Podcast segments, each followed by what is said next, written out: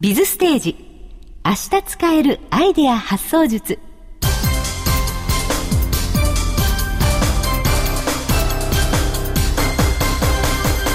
日々ビジネスの場で活躍されているあなたに。そしてこれから活躍したいと思っているあなたに。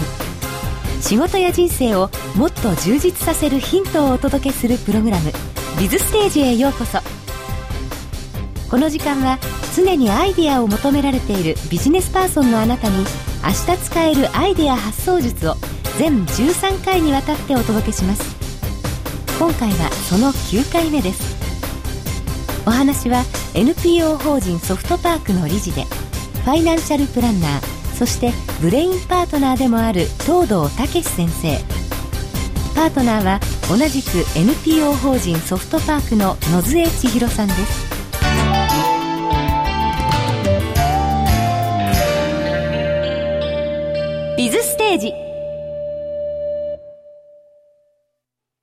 東堂武です。野瀬千尋です。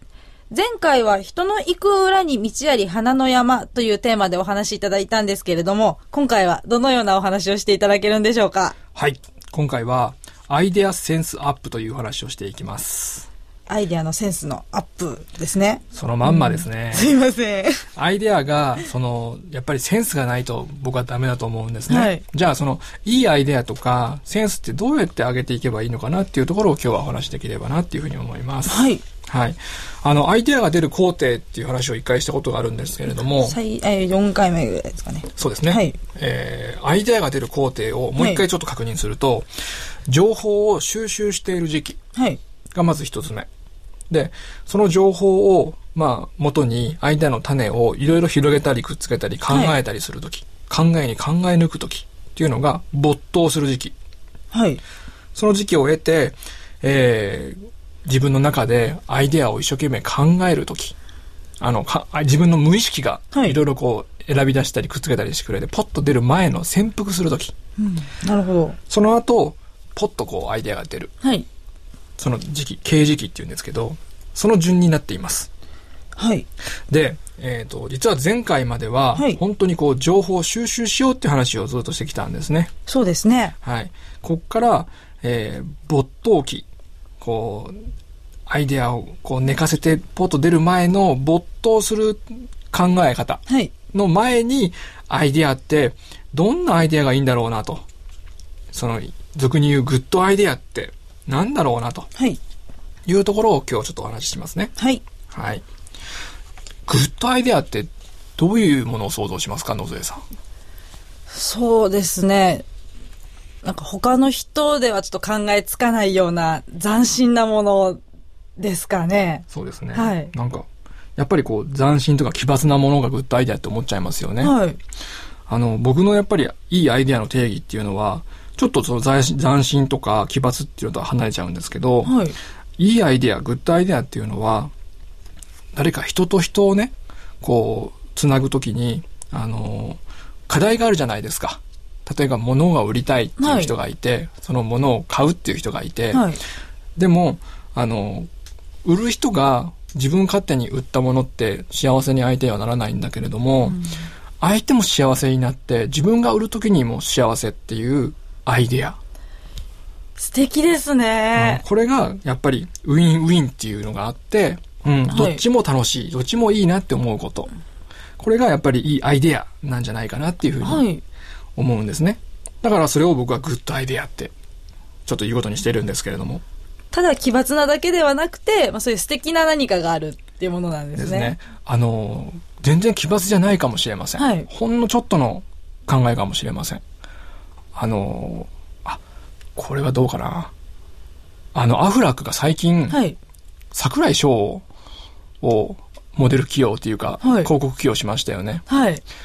あれもなんか、売る人が桜井さんを起用して、買う人が桜井さんが好きだったら、同じものを買うのも、なんかこう、いい宣伝っていうか、いいアイデアなんじゃないかなって思ったりもしますね。はい。あの、そういった、やっぱりなんか、世の中で流通しているものだとか、宣伝だとか、広告っていうのは、どっかそういった、みんなが幸せになるアイデアが溢れてると思うんです。うん。で、そのやっぱりいいなって思うことは、はいやっぱり誰でもがこう判断できるっていうか、自分に照らし合わせて考えると、誰でも判断できるわけじゃないですか。そうですね。ね。だから、あの、電車の中で広告を見て、はいあ、これこういうことだから、グッドアイデアなんだなって気がついたら、パッとメモを取っちゃうことです。その場でもすぐ忘れないうちにですね。はい。で、メモ取れなかったら、自分宛てにメールを送っちゃってください。メールを送るですか、うんはい。あの、自分メール、自分宛てにメールアドレスを入れてはい送っちゃえば、自分に返ってきますよね。はい。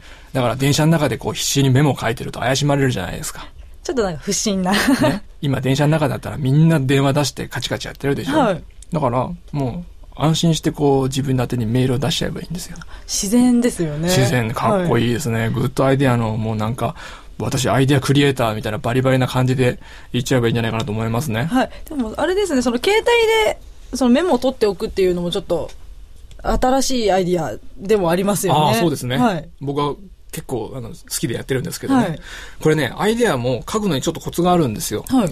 あの、パッとその見たものを、あたかも自分が考えた企画のように、まずタイトルを書くんですね。タイトルを最初に。はい。はい。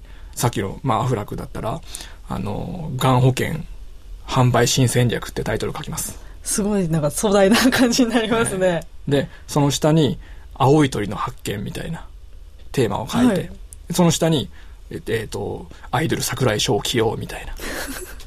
でじゃあ、じゃあそれによって何がいいことなのかっていうのが、はなんとなくそれを見ただけでわかるじゃないですか。そうですね。あんまはいり長々書いちゃうと、メモとしてはめんどくさいので、はいあの、タイトルと本当に簡単な説明文1文ぐらい、はい1文2文ぐらいを送っておくと、後からこう見てわかりやすいなっていうふうなことがあったりします。なるほど。うん。で、まあ、本来ならば、あの、手帳に書いてもらいたいんですよ。はい。あの、なぜっていうと、携帯って打ち込むと忘れちゃうんですね。あんまり見返さないですね。そうなんですよ。どこに行ったか分かんなくなっちゃうし、はいなんで、それはあくまでもなんか、まあ、臨時手段じゃないけれども、はいあの、送っておいて、やっぱり一日のまとめとして、今日あったアイデア、一番はどれかなみたいな感じでこう手帳に書いたりだとか、あの、違う一覧表に書いたりだとか、っていうことを積み重ねていくと、すごくアイデアのセンスがアップします。へえ、そうなんですか。うん。あの、小さなアイデアとか、い人の考えたアイデアをたくさんこう持ってる人は、アイデアの組み合わせがいっぱいあるんですよ。組み合わせ方の方なんですね。なんです。だから、このアイデアとこのアイデアを組み合わせたら、こんなアイデアができた。そしかもそれにプラス、また違う情報があって、またそれとくっつけたら、はいまた新しいアイデアができた。とか、どんどんなんかこう発展していくんですね。あの、小さなアイデア、大きなヒントって僕は言ってるんですけれども、どんどんどんどんこう積み重ねることはいが大事なんじゃないかなっていうふうに思っています。なるほど。はい。で、あとはね、あの、手帳にどやっぱり書いてほしいんですよ。はい。で、今日はちょっと、あの、僕のアイデア用の手帳を持ってきたんですけれども、実物が。はい。これね、あの、これ僕だけのコツかもしれないんですけれど、あの、やっぱり自分が気に入ってるノートはい。をやっぱり買うべきですね。あの、なるほど大事、大事にします。気に入ってるものだと、アイデア拾うってありましたね。あの、お気に入りをやっぱり手帳を見つけて、大事にこのアイデアを育てようかなっていうね、そういう心の表れをこう、示したりするといいかもしれないですね。ワクワク感ですね。そう。で、いい手帳を買ったりすると、はいやっぱりこう大事に使おうかなってね、無意識にやっぱ思うんですよね。高いとやっぱ貴重になっちゃうんですよね。うん。だからそういうのも必要ですね。はいで、僕は2冊ノート持ってるんですけど、はいもう1冊はこれね、いつだったかな亡くなったおばあちゃんがいるんですけれど、あの、ノート1冊大事なノートあげるよって言われて、はい。くれたんですよ。多分僕小学校の5、6年生だったかな。はい。いいノートだから大事に使いなって言われて、まあ、ただのバインダーノートなんですけど、あの、それを、あの、ずーっと使ってるんですけど、はいだんだんやっぱ内容は変わってるんですけどね。あの、ちょっとこう、なんていうのかな、こう、おばあちゃんの面影が、なんか書くと、自分の中で、あ、これいいこと書いた、いいノートにいいこと書いたって思って、なんかこうちょっとこう広がってたりするので、あの、そういったなんか一つのきっかけなんかもあるとね、とてもいいかなって思います。こちらの方がちょっといいノートなんですね。どどっちも大事なノートだし、はいどっちもいいノートですよ。はいちょはいちょっとどっちか見せていただいても。はいじゃあこれこちらを。はい。これちょっと気になるんですけど、いいですか？はい、どうぞ。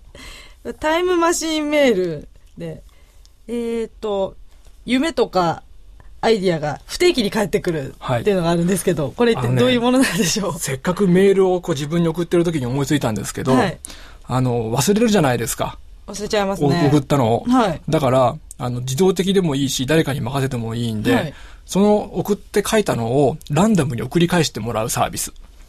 なんですよへそうすると、なんかアイデア考えてる時にはいメールが来て、このアイデアどうですかみたいな自分の書いたメールが返ってくるわけですよ。ー自分が書いたものが返ってくる。。そうすると、あ、すげえ、これ使えるみたいなね。